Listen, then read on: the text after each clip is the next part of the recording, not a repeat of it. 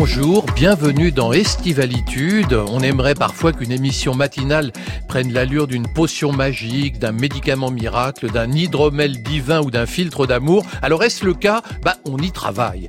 Estivalitude, c'est la petite boutique éphémère et radiophonique qui ouvre chaque jour pendant l'été sur France Inter de 9h à 10h. Et avec ceci, c'est ouvert à tout le monde. Tout le monde Tout le monde. Ouais, tout le monde y sera. Formidable Guillaume Martin, vous êtes cycliste et vous venez d'achever rien moins que le Tour de France. Là, je suis très admiratif. Mais attention, c'était quand même hier soir, il est quand même 9h09 du matin. Mais attention, vous êtes aussi philosophe, auteur d'un livre surprenant, Socrate à vélo, le Tour de France des philosophes. À 26 ans, c'est pas mal. Bonjour Guillaume Martin. Bonjour. Pascal Pic, vous êtes paléo-anthropologue et vos travaux sur nos origines font autorité, mais votre dernier livre, L'intelligence artificielle et les chimpanzés du futur pour une anthropologie des intelligences, interroge, comme son nom l'indique, notez, hein, euh, sont non plus notre passé lointain, mais notre futur proche. Bonjour Pascal Pic. Bonjour. L'aurez-vous saisi, ce matin sur France Inter, on pousse un cri primate tout en pédalant. Magnéto Juliette. Estivalitude. Mais qu'est-ce que ça veut dire d'abord? Ça veut rien dire. Christophe Bourseiller sur France Inter. Pascal Pic, vous aviez entendu parler de Guillaume Martin? Non. Non, pas du tout. En plus de ça, ce sont deux, deux prénoms euh, qui sont euh, voilà quand même assez courants. Pardon, hein, vous n'êtes pas un personnage banal, c'est pas ce que je veux dire. Ah, il n'est pas banal du tout. Donc hein, voilà, il y a des échos comme ça, mais en tout cas, euh, grâce à cette émission, voilà, c'est le bonheur de Estivalitude de découvrir euh, une philosophie en mouvement. Alors ça, ça j'avais fait un livre sur la marche à une époque, et Ah, bah, voilà. je suis ravi que euh, on ait une philosophie qui retrouve le corps, le mouvement, la découverte des paysages, donc une réflexion qui avance, et ça, c'est un vrai bonheur. Absolument. Et vous, Guillaume Martin, vous connaissiez le travail de Pascal Pic sur le, le- nos nos origines, les grands singes, tout ça Euh, non, dire que je connaissais, ce serait, euh, ce serait présomptueux. Non, j'ai ri- rien lu de, de vous, mais euh, j'ai le livre formidable. face à moi là, donc deux euh, pages je pense blanches, que deux pages euh, blanches voilà, ce matin. on aura beaucoup de choses à se dire et moi j'aurai des choses à lire euh, ensuite. Pascal Pic, vous suivez le Tour de France? Alors pas beaucoup cette année, mais euh, il arrive qu'une année sur trois comme ça, je décide de- dès le départ de le suivre parce que d'abord euh, c'est ce côté magique euh, de cette belle France. On a quand même un pays assez extraordinaire, c'est le moins qu'on puisse dire, avec ses paysages. C'est un vrai rassemblement donc euh, culturel au vrai sens du terme. Et puis c'est surtout d'écouter les stratégies. Les, commentateurs souvent sont absolument remarquables et euh, on s'aperçoit que faire du vélo, bah, c'est pas que pédaler et c'est euh, vraiment quelque chose qui nécessite une véritable attention tous les jours pour comprendre comment les équipes, le- les différents coureurs vont euh, engager leurs actions, leurs, euh, leurs échappées, etc. Je trouve que c'est un, un moment d'intelligence extraordinaire. Alors on a quand même ce, ce matin une chance inouïe, c'est que Guillaume Martin vient d'achever le Tour de France. Enfin, c'était hier soir. Alors ça s'est passé comment euh, pour vous le Tour de France cette année, Guillaume?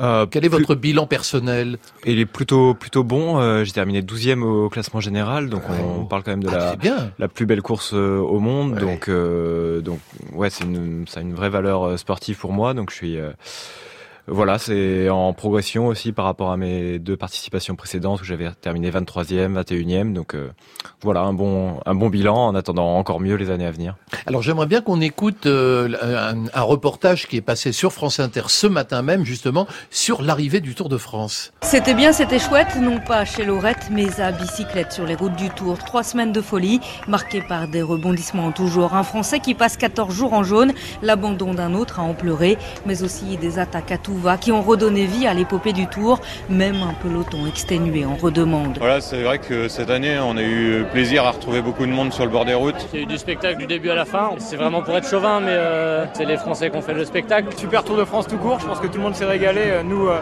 coureurs et puis euh, tous les spectateurs. Julien, ça a été le, le dynamiteur de ce Tour de France et l'étincelle qui a tout déclenché.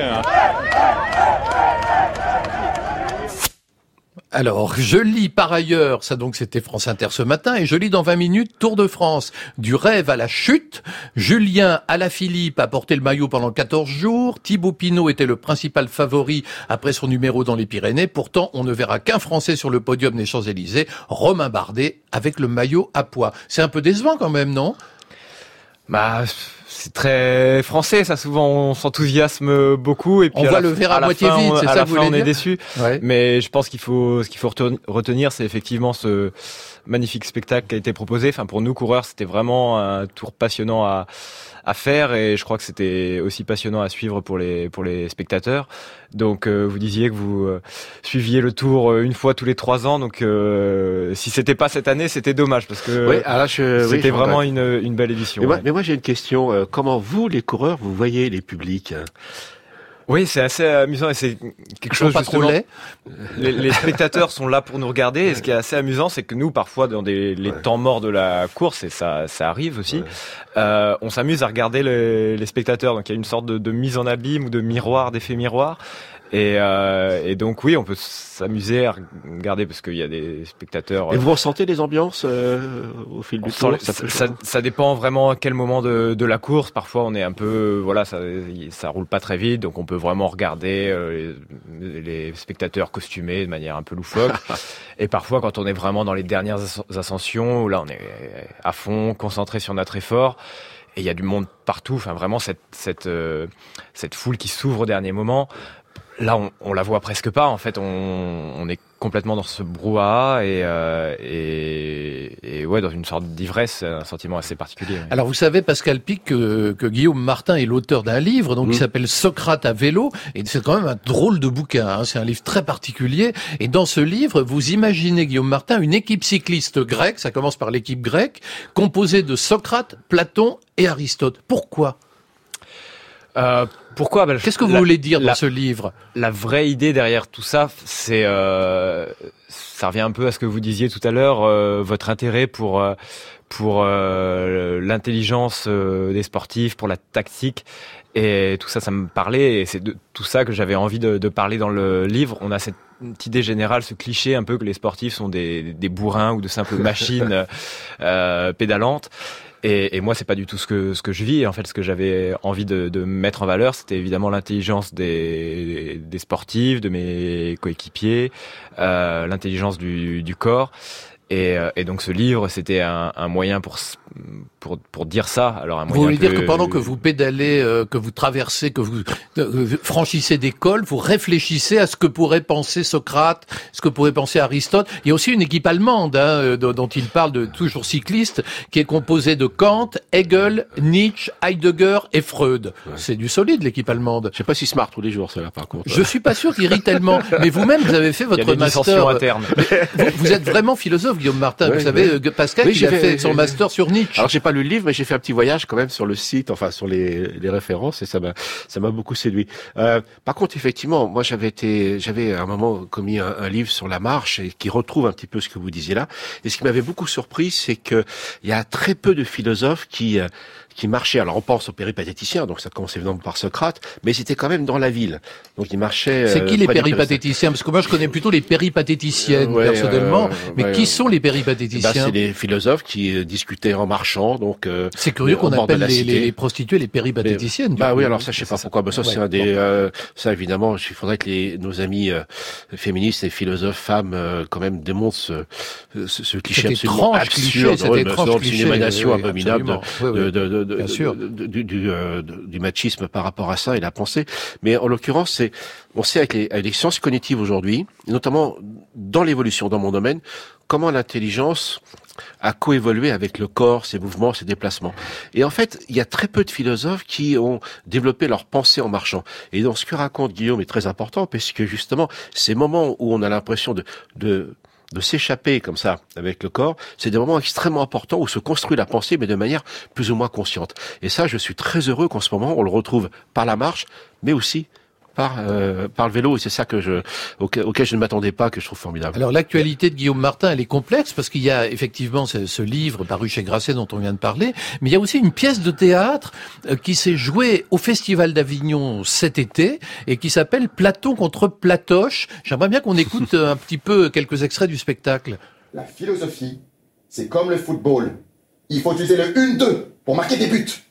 J'ai appelé cela la dialectique.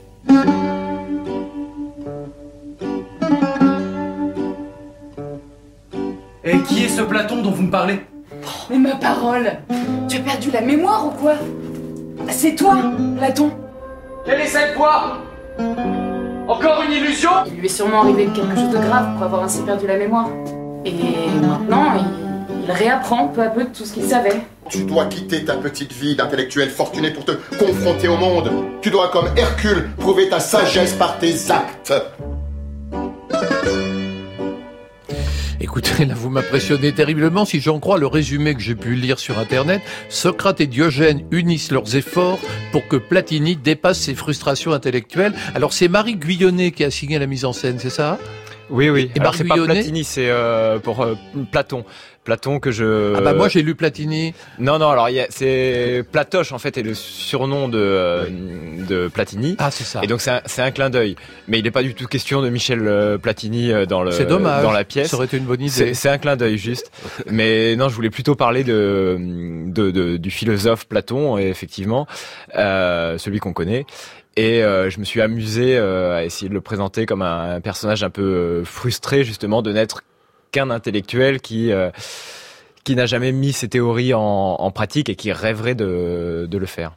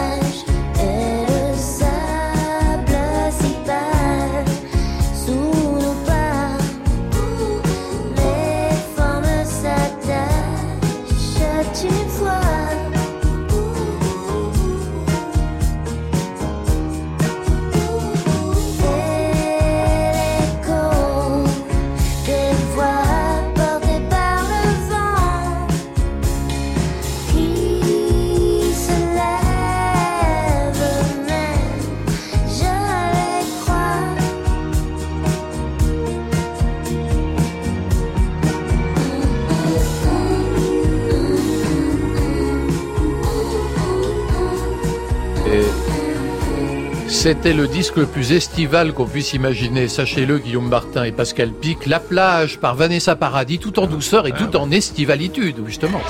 Christophe Bourseiller, Estivalitude sur France Inter. Alors c'est difficile de vous définir Pascal Pic et avec Juliette Médevielle on s'est dit que pour vous définir le plus simple c'était de passer un extrait d'un film que vous aimez beaucoup. C'est un taxi pour Tobruk de Denis de la Patelière, un film qui est sorti en 1961 avec une réplique très forte signée Michel Audiard. Je crois, docteur, que l'homme de Néandertal est en train de nous le mettre dans l'os. Deux intellectuels assis vont moins loin qu'une brute qui marche. C'est tout vous, ça, non? Ben absolument. Et moi, j'aime souvent, euh, quand c'est possible, citer euh, Michel Audiard. J'en ai une autre de Michel Audiard. Allez-y. Vous savez, le, le schéma classique qu'on apprend tous à l'école et qui est complètement faux. Euh, le grand singe qui serait notre ancêtre, à moitié redressé, comme vous le savez, et qui d'un seul coup se mettrait debout pour aller dans la conquête de la savane. Donc ça, c'est pas du tout passé comme ça. Mais ça, c'est un héritage très fort de la pensée d'Aristote, justement, de l'échelle naturelle des espèces. Mais ça s'est pas pa- passé comme ça, l'évolution. Pas du tout, Et donc, du tout, coup, je reprends réflexion de Pierre Dac, Ouais. qui disait, ce grand singe a l'avenir devant lui, mais s'il se retourne, il l'aura dans le dos. C'était à la forêt dans le dos, la savane devant lui. Bon, c'est idiot, mais en tout cas, ça aide à faire comprendre les choses. Alors, si je veux résumer votre pensée ou la rendre accessible, Pascal Pic, je pourrais vous citer euh, euh, dans Qu'est-ce que l'humain? Aujourd'hui, la famille des hominidés se compose des grands singes africains, gorilles, chimpanzés, bonobos et hommes. C'est tout simplement que nos origines sont africaines. Donc, en résumé, selon vous, nous sommes tous des singes et nous venons d'Afrique. Voilà, et ça c'est très bien clair, depuis moins. 30 ans. Ça moi, a le c'est- mérite d'être ça. clair. Alors après, ça se disperse, c'est comme le peloton, mais euh, les origines sont bien établies. Après, ça devient un peu plus compliqué, mais voilà, c'est fermement établi par trois euh, trois éléments importants d'un point de vue scientifique. D'une part, euh, la biogéographie, donc avec les fossiles, les grands singes africains les plus proches de nous sont les gorilles, les chimpanzés et les bonobos, donc ils sont africains. Darwin l'avait vu ça déjà, hein, il y a plus de 150 ans. La génétique l'a confirmé, la génétique comparée. Les fossiles, bien évidemment, aussi euh, l'ont complètement confirmé. Donc on a tout un faisceau d'éléments aujourd'hui qui sont donc des approches indépendantes de vue scientifique, mais qui convergent vers un modèle euh, qui est tout à fait cohérent maintenant. Les origines de la ligne humaine sont vraiment africaines. Ah oui, mais en même temps, dans votre livre, l'intelligence artificielle et les chimpanzés du futur, vous nous dites que, alors l'homme est intelligent, ça on le savait, hein, Ouais. euh, bien sûr, comme Guillaume Martin, c'est pas, c'est le cycliste Pascal qui dit l'homme est un roseau pensant, hein, si, si je ne me trompe pas. Donc il y a l'intelligence humaine, et puis selon vous, il y a une intelligence animale. Bah, il y a- les, les animaux sont intelligents? Il y a des intelligences animales. Il va falloir qu'on change. euh, là, ça a des problèmes de l'héritage, évidemment, du dualisme occidental. Euh, on met tout sur le dos de Descartes, bien évidemment, ça c'est commode. Mais en gros, nous sommes dans une euh, confrontation entre l'homme face à l'animal, mais l'animal, des philosophes, n'est jamais défini. En fait, l'animal, c'est ce que n'est pas l'homme. C'est pour ça que moi je dis les animaux. Il y a des espèces qui sont plus proches de nous que d'autres. Donc, la première partie du livre évoque comment euh, ont émergé ces différentes formes d'intelligence. Évidemment, celle des chimpanzés est beaucoup plus proche de Voilà, la nôtre, les humains, C'est ça. que celle des Doberman ou Mais des chiens. la- les différences, ça serait quoi Par exemple, on pourrait dire par exemple qu'un humain se distingue par la conscience de soi, Non. le mensonge, Oh, ça non. la violence envers les femmes? Euh, alors là, oui, là on est vraiment très Il mauvais. hein Alors, il y a la Ah oui. violence envers les femelles aussi chez les chimpanzés, Ah bon mais euh, elle est quand même beaucoup plus limitée. Et nous, malheureusement, nous avons un triste bilan, et on le sait, on en parle chaque jour. euh, il y a une violence très très forte, et là on a besoin de Freud, peut-être, certainement, et des philosophes. D'où vient cette violence des mâles humains, Homo sapiens, vis-à-vis des femmes? Euh, Et ça, c'est une autre une caractéristique qui est quand même assez mal expliquée. Et Mais moi, mais moi, je croyais que l'homme, que selon Descartes, Ouais. était un animal doué de raison. Vous savez que ce matin, ça vole très haut. Hein, non mais avez Inter. raison, d'accord, mais la raison, elle est au service de votre pensée par rapport au monde. Votre raison peut vous emmener. On parlait euh, évidemment de l'équipe euh, des philosophes euh, euh, allemands. Quand même, la philosophie allemande a produit euh, une rationalité terrifiante qui aboutit au nazisme, qu'on trouve aussi dans les théories de l'évolution. Maintenant, il y a d'autres aspects, bien évidemment, euh, et nous avons aussi nos travers dans notre philosophie. La raison, euh, En là, même temps, ils n'ont pas gagné le tour. mais hein. la- non, mais la raison, la, la raison, elle est au service de vos représentations du monde. Si vous êtes dans un contexte euh, anthropologique dans lequel il y a une euh, dichotomie marquée, une infériorisation des femmes, et qu'on retrouve aujourd'hui, et ça, évidemment, ça nous ramène au livre, avec les technologies. Il faut savoir que les technologies ont toujours servi dans toutes les cultures à la domination masculine, et à l'infériorisation des femmes.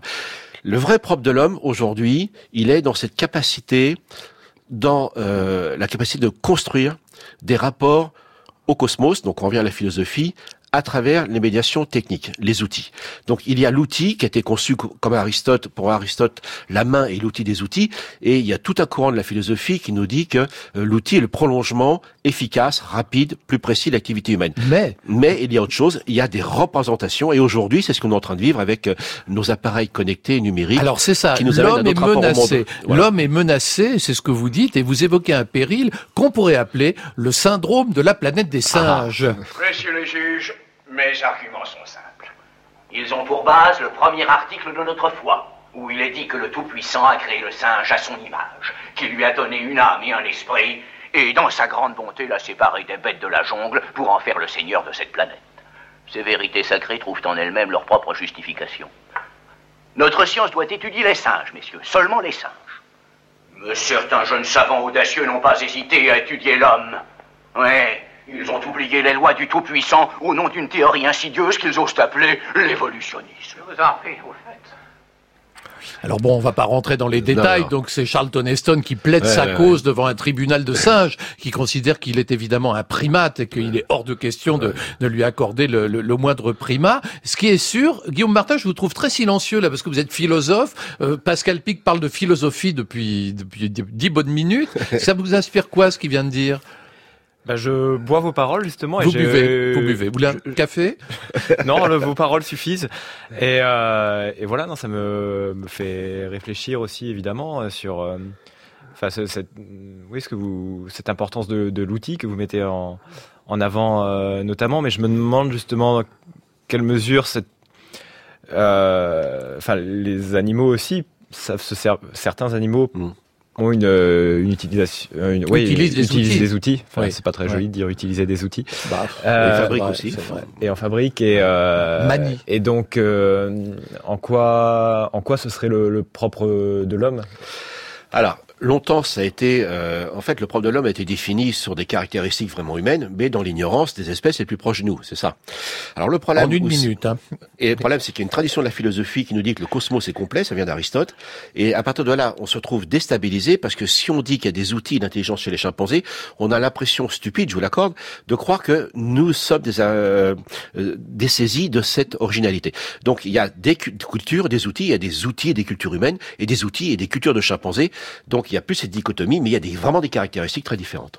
Alors moi j'aimerais, pardon d'interrompre cette conversation philosophique d'un haut niveau et qui est, pas, qui est palpitante, mais j'aimerais vous dédicacer un disque, Guillaume Martin. Voici Tour de France par Kraftwerk sur des paroles de l'écrivain Maxime Schmitt. Le disque, et oui sachez-le, le disque date de 2003.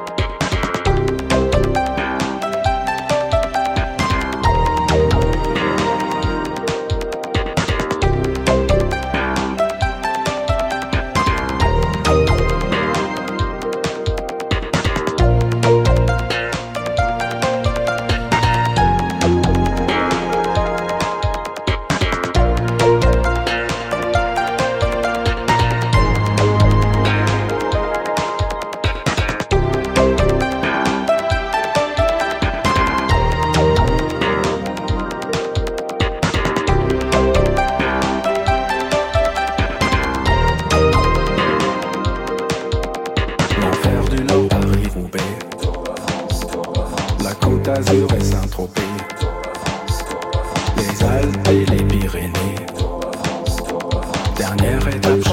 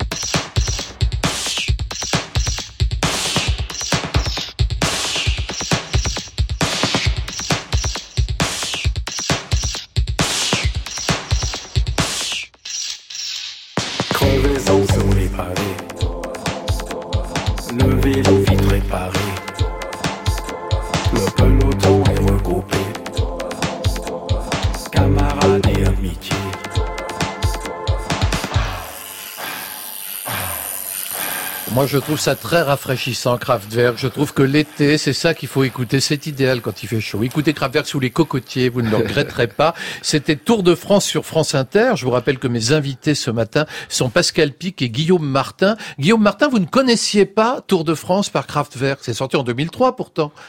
Vous, vous écoutez Ouais, quoi comme musique J'avais j'avais 10 ans, donc euh, donc euh, c'était pas forcément le style de musique que j'écoutais euh, Ouais. à l'époque. Et vous écoutez quoi Euh, aujourd'hui? C'est c'est très varié. On parlait de Yves Montand, une autre et à bicyclette, une autre chanson. euh, euh, Ça, c'est dédiée Pascal Pic. Ça, c'est les musiques Oui, de mais- Pascal Pic. Mais j'avoue que c'est aussi le style de musique. euh, je suis assez euh, euh, rétro et nostalgique euh, d'une époque que je n'ai pas connue. Ah bon? Alors vous Euh, aimez qui alors Et euh, donc j'ai Serge Reggiani. euh, J'aime bien Bra- Brassens, Jacques Brel. Ah euh, euh, chez les Anglais, euh, j'aime bien les Beatles, donc vous voyez, c'est pas tellement mon, mon Ouais, c'est époque, pas mais tout à euh, fait le dernier groupe à la mode, mais, mais c'est bien, c'est- c'est c'est formidable aussi. hein. Guillaume Martin, euh, qu'est-ce qui vous séduit dans le vélo? Pourquoi vous avez, vous, le jeune philosophe, vous pourriez devenir prof de philo, là vous êtes dans une carrière universitaire, qu'est-ce qui vous séduit dans le vélo? C'est quoi C'est l'effort, la contrainte du corps, euh, franchir le col? C'est c'est quoi le, le- le moteur? Il y a peut-être un peu de tout ça. Alors déjà, moi, le cyclisme est arrivé avant la, philosophie, évidemment. J'ai commencé le cyclisme à, à 13 ans et le sport euh, bien avant. Et, voilà, dès, très jeune, j'avais euh, cette passion pour euh, l'activité physique. Et donc la philosophie est arrivée ensuite, évidemment. Et je pense voilà, il y a tout ce que vous avez énoncé, cet euh, amour de, de l'effort, euh, peut-être du dépassement de soi, je sais pas. Mais Il y a- y un côté mystique, hein, oui. c'est plutôt quand même l'instinct de compétition, le, Ah ouais. euh, voilà, Ah le- la volonté de gagner. Et depuis ça, depuis tout petit. ouais. Ah oui, pourtant vous dites il y a des moments rares où on a l'impression d'être en lévitation. À vélo, il est plus fréquent d'être dans un état proche de l'inconscience. Oui, bah, et ça, je le rapproche de la théorie de l'éternel retour de, de, de Nietzsche, où euh, et cet état, je le décris un peu comme une voilà une acceptation pleine et entière de, euh, de l'existence telle telle qu'elle est, avec ses euh, ses joies et ses souffrances. Et, euh, et la souffrance, on connaît sur le vélo. Mais euh, mais ouais, j'ai souvent ce, ce sentiment-là à l'entraînement, mais aussi en course, de, de m'échapper. Mais je pense que c'est quelque chose aussi enfin pas mal de, personnes ressentent un sentiment analogue, par exemple en conduisant. Euh, pendant pendant une demi-heure, trois quarts d'heure, on peut conduire et s'échapper, penser complètement à autre chose. On est présent au monde, on respecte le, le code de la route, mais au bout d'une demi-heure, on se réveille. Ah bah tiens, j'ai fait euh, tant de J'ai tant de fait 20 kilomètres. et je ne m'en étais pas aperçu. Et je ne m'en étais pas aperçu. Et moi, j'ai ce sentiment-là parfois à vélo. C'est un sentiment Alors, assez a- agréable. vous, vous appartenez aussi maintenant un petit peu au panthéon du cyclisme, dans la mesure où quand on pense Guillaume Martin, on se dit ah oui, c'est le cycliste philosophe. Vous voyez, il y a comme ça des assimilations. Et c'est vrai que dans le monde du cyclisme, il y a toujours des personnages extraordinaires. Et le plus extraordinaire de tous, je voulais absolument qu'on l'écoute dans cette émission, c'était Raymond Poulidor. Alors écoutons-le en 2005 dans L'œil du tigre de Philippe Collin sur France Inter. Tous les jours, il y a un Poulidor. Vous savez, lorsque François Mitterrand a été battu la deuxième fois à la présidence de la République, on a dit c'est le Poulidor de la politique. Mhm. Et tous les jours, il y a un Poulidor. Là encore, j'ai rencontré un, un gamin, un jeune de, de, de 8-9 ans. C'est toi, Poupou? Cette familiarité. Ouais. C'est toi, Poupou J'ai dit oui, c'est moi. C'est toi qui fais toujours deuxième. Il y a mon papy qui m'a baptisé le Poulidor de l'école, parce qu'il est deuxième à l'école. Il y a un Poulidor de la pétanque. Alors Ouais. les gens veulent me connaître, mais qui c'est ce Poulidor? C'est un acteur de cinéma, c'est un homme politique. Ils savent pas que je suis un, un- un cycliste, un, un champion. Alors, qu'est-ce que ça vous inspire, Guillaume Martin? Vous aimeriez devenir le- une sorte d'équivalent de Poulidor ou un personnage dont tout le monde se rappelle de- des- des années plus tard? Alors déjà moi j'aime bien gagner des courses donc euh, je m'en Oui, pas spécialement être connu pas. pour euh, terminer deuxième. Euh, mais euh, après effectivement enfin le Tour de France est une machine tellement importante et puis il y a le voilà tout euh, ce prisme des médias qui fait que euh, on résume assez facilement les, les gens à, à une ou deux caractéristiques et, euh, et, et donc Enfin, ça, je le, je le comprends, mais euh, j'en ai aussi un peu. vous n'avez pas envie d'être réduit et j'ai pas envie d'être réduit non plus. Euh, je comprends évidemment qu'on puisse s'intéresser à, ma double casquette et, euh, et que ce soit original, mais euh, mais voilà, quand je fais 12e du, du Tour de France, j'ai pas envie qu'on dise que c'est le, le philosophe. euh, Le philosophe Martin arrive ou 12e. Le vélosophe. Guillaume Le vélosophe arrive, euh, c'est le joli termine Le 12e. vélosophe arrive 12e. Voilà, non, c'est le coureur cycliste qui a Vous, terminé vous savez que 12e. vous savez que j'ai reçu euh, il y, a, il y a quelques semaines euh, un judoka Thierry Ray, euh, très sympathique. Et puis alors Thierry Ray s'était mis en colère il y a quelques années, à l'époque où le dopage était un peu le poison du cyclisme. Et il avait dit le cyclisme c'est un sport qui ne mérite pas d'exister. Alors bon, c'était un petit peu excessif. Lui-même après a dit, je sais pas ce que j'avais ce jour-là, j'étais un peu en colère. Mais Guillaume Martin, on peut peut-être se poser une question puisque avec Pascal Pic et vous là, on, on essaie d'atteindre les sommets aujourd'hui. Est-ce que le dopage c'est pas une forme de transhumanisme?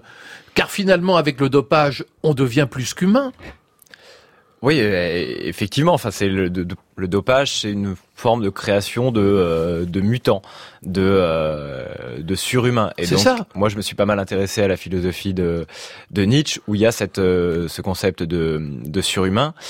Et en fait, j'ai cherché à le réinterpréter, ou en tout cas l'interpréter à mon avis tel qu'il devrait être interprété, c'est-à-dire non pas le- voir le surhumain comme un mutant, mais voir au contraire quelqu'un, le voir comme quelqu'un de, de renaturalisé. Et pour moi, le surhumain, et donc pour moi le sportif, doit euh, rejeter le dopage. euh, précisément parce que c'est quelque chose qui est hum, contre nature. Enfin, le, le- le surhumain ne devient pas surhumain par des moyens euh, artificiels extérieurs, mais euh, mais au contraire parce qu'il il est pleinement ce, ce qu'il est Mais- et pleinement humain. Mais vous savez que Pascal Pic dit que le sport, dans les années qui viennent, va fortement évoluer. Alors, dans quel sens, Pascal Pic? Eh ben, tout simplement parce que le dopage, ça ne se voit pas. En tout cas, en tout cas, c'est chimique. Hein, ou alors ce sont des, des manipulations. Et là aujourd'hui, on a le premier exemple pour moi, c'était les Jeux Olympiques de Londres, où euh, dans l'équipe euh, de 4 fois 100 mètres, si je ne me trompe, ou 200 mètres, euh, il y avait donc euh, Monsieur Pistorius, qui était donc pour la Ouais. première fois inscrit parmi les athlètes entre guillemets dits normaux. Ce qui est très amusant dans cette affaire-là, c'est qu'après vous avez, comme vous le savez, Pistorius qui a des jambes artificielles, voilà, ça, ça avec des hein lames comme ça, donc oui, il est à déboire oui. par la suite, mais néanmoins. Alors c'était très amusant parce que euh, son équipe a fait euh, un bon classement chez donc les, les- dans les Jeux Olympiques euh, dits euh, voilà euh, classiques. Et puis juste après vous avez les Jeux Paralympiques. Alors c'est marrant parce que Pistorius il s'est dit comme ça psychologiquement, c'est là que la pensée est importante.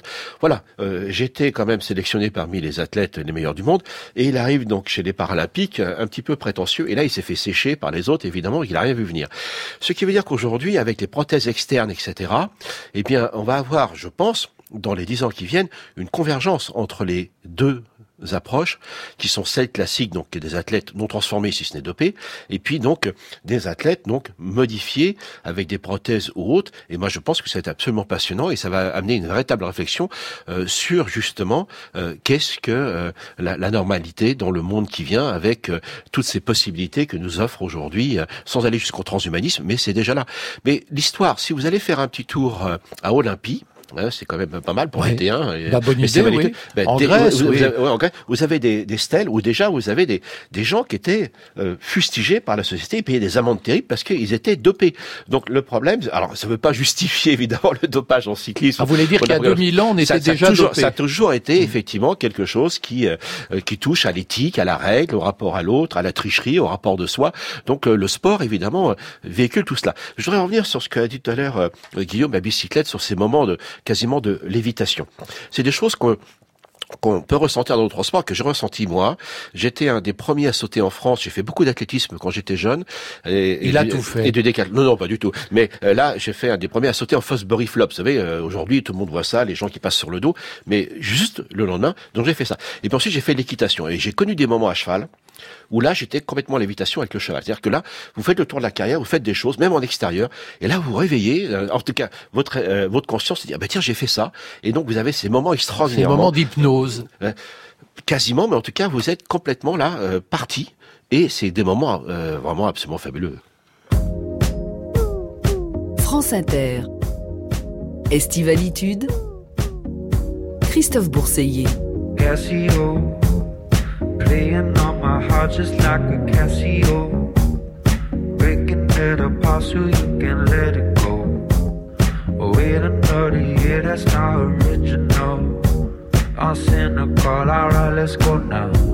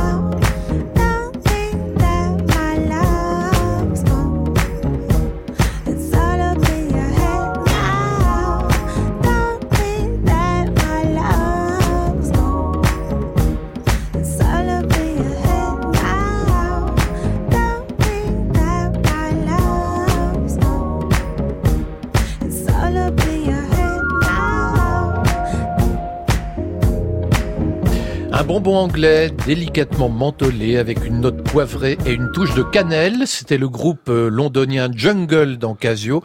Une programmation sorbet sucré salé d'Elsa Béranger. Vous avez dit que vous avez dit. Vous avez dit Mais vous m'avez rien dit. Parce que c'est faux. C'est vrai. Bah évidemment que c'est vrai. Alors je vais revenir sur un débat plus ancien, euh, celui entre Monsieur Hollande et Monsieur Sarkozy. Si vous le regardez sans le son, c'est absolument extraordinaire. Vous verrez assez vite qui va gagner la présidentielle. Ah bon? Alors, Pascal Pic, cette phrase me taraude. Donc, il s'agit d'un débat effectivement assez ancien, un des nombreux débats entre Nicolas euh, Sarkozy et François Hollande. Vous dites, sans le son, ça veut dire quoi? Ça veut dire que la paléoanthropologie permet de prédire les victoires ou les échecs politiques? Ah, prédire non, mais c'est en observant donc euh, qu'on s'aperçoit qu'il y a donc tout un langage autour du corps. Et là, ça nous ramène aussi à la philosophie Aristote qui disait que l'homme était un animal politique et ça passait par le logo, c'est le langage. Et donc j'avais euh, écrit un livre qui est aussi chez Odile Jacob, qui va prendre le pouvoir, les grands singes, les hommes politiques et les robots, qui était parti d'un petit délire avec Odile Jacob. Elle me dit, euh, Odile, cette chère Odile, mais oui, mais c'est bizarre parce qu'aujourd'hui plus Votre personne éditrice, Odile Jacob, absolument plus personne euh, n'entend les, les discours ou ne les écoute. J'ai dit oui. On revient vers la politique des chimpanzés parce que les chimpanzés respectent la définition de l'animal politique d'Aristote, hormis le langage. Et donc tout va passer par l'attitude gestuelle. Et, et vous coupez le son et vous voyez c'est assez fascinant. Euh, François Hollande reste debout. Il résiste donc euh, aux charges de Nicolas Sarkozy, qui est quand même très actif et qui est très entreprenant. Et au- au- très très vite on voit les gestes qui s'agitent et on voit également le corps de Nicolas Sarkozy qui s'incline. Alors que François Hollande reste debout. Et à partir de là, vous avez toute, euh, c'est l'éthologie qui nous apprend ça. Vous avez toute une lecture plus ou moins consciente, parce que tout ça, évidemment, c'est profondément inscrit Et dans on notre voit évolution. que Sarkozy va l'emporter à ce moment-là non, momentanément, euh, d'ailleurs, sur Hollande, Hollande. François Hollande Ah va non, c'est. François Hollande Voilà. qui l'emporte parce qu'il se tient Et- droit. Et, et, et même, et, et même euh, entre Madame Le Pen et Monsieur Macron, Ouais, on voit à un moment, ouais. elle commence à s'énerver, à prendre ses papiers, etc. à partir de là, donc la pensée ne vous suit plus et vous êtes euh, dans une attitude qui va être extrêmement difficile à, à, à, à recontrôler et à reprendre l'avantage, ce qui n'arrive pas malheureux évidemment pour la personne en question. Alors à propos d'une autre élection, enfin ce qui opposait euh, Balladur à Chirac, Ah oui. hein, Édouard Balladur à Chirac, vous avez eu une phrase mystérieuse pour moi qu'il faut m'expliquer. Balladur ne pouvait être élu car il n'épouillait pas assez face à Chirac, champion en la matière. Alors j'ai quand même été regarder épouiller, épouiller. Épouiller, c'est enlever les poux des autres, c'est ça? Oui, mais dans Montelieu, village occitan, voyez, euh, les gens allaient se rencontrer, Ouais. ils discutaient, et l'épouillage, en fait, bien sûr, a une fonction euh, euh, un peu prophylactique, mais néanmoins, c'est le prétexte pour aller euh, euh, discuter avec les personnes, euh, se toucher. Vous savez, là, ce qu'on appelle l'aptique, notamment, euh, qui est un, grand, un des grands sujets de, de la robotique moderne, c'est le contact, le contact physique. C'est extrêmement important chez nous, les mammifères. Et euh, l'épouillage, c'est en fait comme notre langage. En fait, pour des, certains philosophes considèrent qu'aujourd'hui, par rapport à, à l'éthologie, que le langage est une forme d'épouillage un peu plus distanciée. Et à partir de là, ça veut dire quoi? C'est que, en définitive, Monsieur Balladur, indépendamment de ses qualités, euh, euh, n'avait pas compris ou n'était pas dans l'attitude de euh, élection possible dans le jeu de la démocratie universelle actuellement. Il faut aller voir les gens. Euh, vous passez pas des discours extrêmement complexes en politique quand vous êtes en contact avec les publics. Mais Obama, on l'avait vu, euh, quand euh, Monsieur Obama aussi a, a- a beaucoup contribué à, à- remettre cette image en scène, lorsque, à la grande panique d'ailleurs des services de sécurité de Monsieur Obama, il allait voir les publics autres. Et ça, ce sont des signes extrêmement importants. Ça veut dire que vous, vous consacrez du temps vers les autres, dans l'empathie, Enfin, dans je- le contact, sans passer des messages subliminaux, mais qui sont extra essentiels dans le cadre, en tout cas, du jeu de l'élection au suffrage Vous universel. voyez, Guillaume Martin, finalement, Aristote, Platon ont écrit des livres sur la, la politique, mais en réalité, le secret d'une carrière, c'est l'épouillage. Vous voyez, je pense que c'est quelque chose qu'il faut qu'il faut noter. Alors, Pascal Pic, vous avez une question pour Guillaume Martin. Mais alors, le problème, c'est que quand vous m'avez dit cette question, vous nous l'avez envoyée par mail, la question faisait 20 lignes.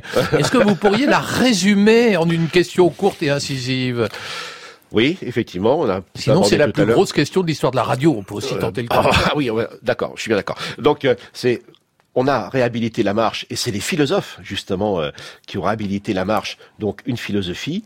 Maintenant, est-ce que vous pensez que cette démarche peut s'étendre à l'ensemble des sports, c'est-à-dire vous voulez être philosophe, remettez le corps en mouvement, que ce soit à bicyclette, à cheval, à pied ou autre. Euh, Est-ce qu'on a vous- renouveau de la philosophie à travers le mouvement et le corps? Oui, je suis persuadé. et Je pense que c'est lié à un renouveau de la, de la société aussi. Enfin, le, le sport moderne, en tout cas, c'est quelque chose d'assez récent. Enfin, c'est tellement présent dans notre société qu'on a l'impression que que c'est là de, de tout temps, mais quand on regarde, c'est né il y a à peine 120 ans. Et, euh, et je pense que ça témoigne de quelque chose dans notre euh, société et d'un retour, euh, oui, du, du corps et, euh, euh, et, et- oui, d'une plus importante part donnée à, au physique. Euh, après, ce qui, est, ce qui peut être étonnant, c'est que c'est concomitant aussi de, euh, de, de ce mouvement de société où euh, il y a le développement du, du numérique, euh, de plus en plus de choses euh, artificielles et d'un oubli du corps. Donc il y a peut-être une bataille qui se met euh, en œuvre et, euh, et le- je pense que le sport est au cœur de, de cette bataille. Et effectivement, à mon avis, le sport est un tournant aujourd'hui et, euh, et euh, il doit se poser la question de vers, euh, vers où il va. Est-ce qu'on va vers une approche du sport toujours plus euh, scientifique, toujours, toujours plus outillée, ou, ou est-ce qu'on considère que, au du compte, c'est quand même l'humain qui est, qui est au cœur de tout ça et on met le, le, on se focalise sur euh, sur cette partie-là dans le sport. Parce qu'aujourd'hui, on assiste malheureusement euh, euh, dans tous les pays, hein, dans tous les pays, à une, séparation entre des populations qui continuent à aller mieux d'un point de vue de, la, vie sociale, intellectuelle, professionnelle, affective ou autre. Et puis il y a une autre partie qui décroche, notamment les facteurs de l'obésité ou autres. Et là, on est vraiment sur un enjeu absolument étonnant et où ce qu'on appelle, pardon pour le terme, cette bipolarisation de la société qui est très rapide parce que l'espèce humaine est une espèce très plastique. Hein. On peut changer très vite en termes de morphologie qui est la taille et la forme nos capacités cognitives, mais aussi notre physiologie. Vous savez, on parle beaucoup de microbiote, hein, ce que l'on mange, on sait que ça influence Oui, sur on notre pensée. grandit, on, on se rapetisse. Et, voilà. enfin, et donc, ouais. on, on s'aperçoit qu'aujourd'hui, les mouvements, ce que l'on mange, ce que mangeaient nos parents ou nos grands-parents, façonnent aussi nos capacités cognitives et notre réflexion. Donc, il y a une partie de la population qui est quand même de- en train d'intégrer, vous l'avez très bien dit, on est dans un enjeu fondamental de société, et qu'une autre partie, malheureusement, est en train de décrocher dans tous les sens du terme, malheureusement. Et euh, là, on est vraiment hein, sur un fait civilisationnel, notamment au moment où on a une urbanisation massive de la société. Donc, je crois que c'est pas hasard, effectivement, je suis d'accord avec Guillaume, si ces questions-là fondamentales reviennent sur les enjeux de l'avenir de l'humanité. Alors moi, j'ai demandé à Guillaume Martin le son qui le résumait. Parce que c'est important de se résumer par un son. Et c'est très beau le son qui vous résume, Guillaume. On l'écoute.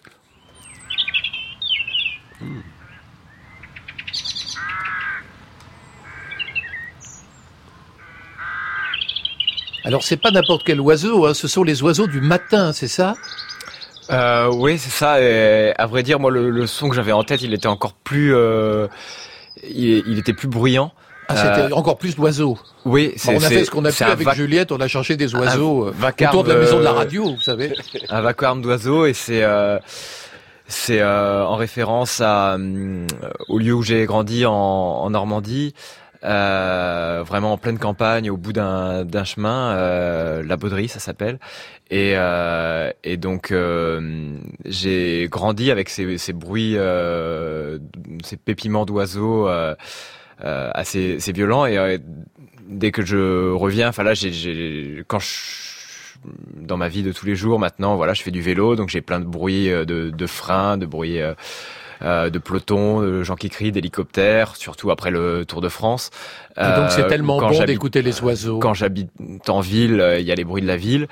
Et voilà, quand je reviens chez, chez mes parents, j'ai euh, ce retour à, à la nature et, euh, et je suis surpris par, euh, c'est presque euh, ouais, un choc, ce bruit des, des oiseaux, quoi, tout simplement. Alors c'est extraordinaire parce que Pascal Pic, vous, votre le son qui vous résume, c'est un autre animal qu'on va découvrir.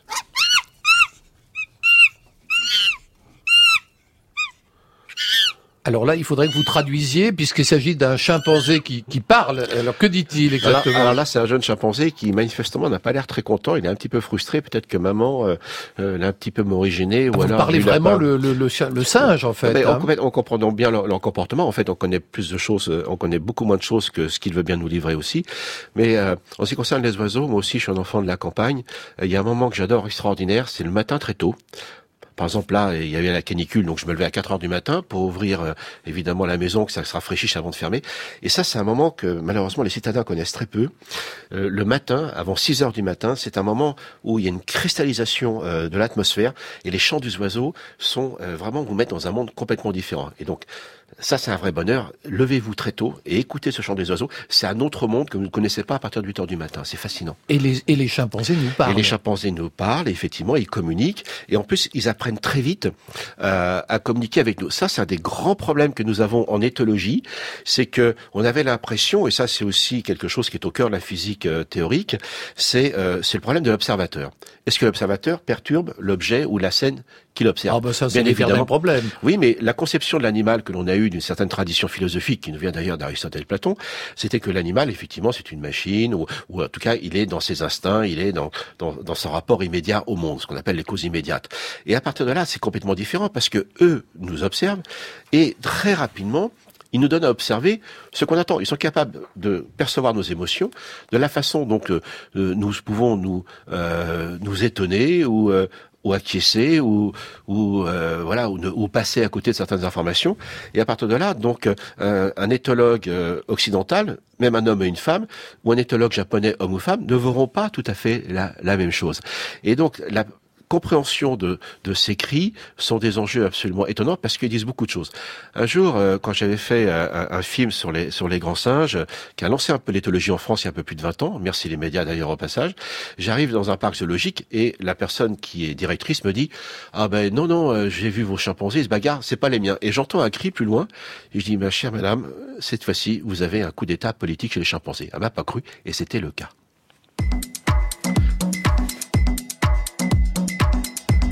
Eh bien, eh bien, merci beaucoup Pascal Pic et Guillaume Martin. Vous avez tous deux fait preuve ce matin de beaucoup d'estivalitude. Euh, Guillaume Martin, je rappelle que votre livre Socrate à vélo est paru chez Grasset. Pascal Pic, l'intelligence artificielle et les chimpanzés du futur est sorti chez Odile Jacob. Vous pouvez bien entendu réécouter ou podcaster cette émission sur le site de France Inter. La réalisation d'Estivalitude est assurée par Juliette Medevielle. L'émission a été préparée par Saad Merzac, Pierre Goulancourt et Adèle Ourdin. À la technique aujourd'hui, Mathias Alléon. Notre boutique éphémère réouvre bien sûr demain dès 9h sur France Inter. Je recevrai un géopolitologue, mais il est à contre-emploi car il est en quête de ses origines, François Hesbourg, et un drôle d'historien plein d'humour, Bruno Fuligny.